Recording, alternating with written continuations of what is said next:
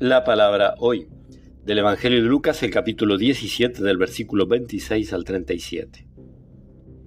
Jesús dijo a sus discípulos, En los días del Hijo del Hombre sucederá como en tiempos de Noé. La gente comía, bebía y se casaba hasta el día en que Noé entró en el arca y llegó el diluvio que los hizo morir a todos. Sucederá como en tiempos de Lot, se comía y se bebía, se compraba y se vendía, se plantaba y se construía. Pero el día en que Lot salió de Sodoma, cayó del cielo una lluvia de fuego y de azufre que los hizo morir a todos. Lo mismo sucederá el día en que se manifieste el Hijo del Hombre. En ese día, el que esté en la azotea y tenga sus cosas en la casa, no baje a buscarlas. Igualmente el que esté en el campo, no vuelva atrás Acuérdense de la mujer de Lot.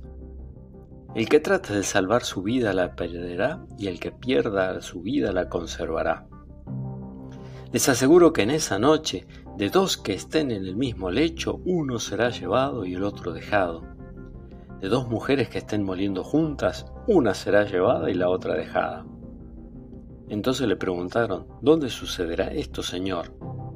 Jesús le respondió, donde está el cadáver se juntan los buitres. Palabra del Señor.